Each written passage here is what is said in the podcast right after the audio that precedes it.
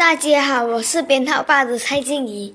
今天我要朗读的是第十三课《街头魔术师》第二十五段至第二十九段。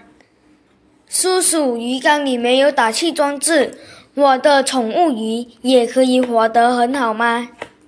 是呀，你要相信叔叔的魔术。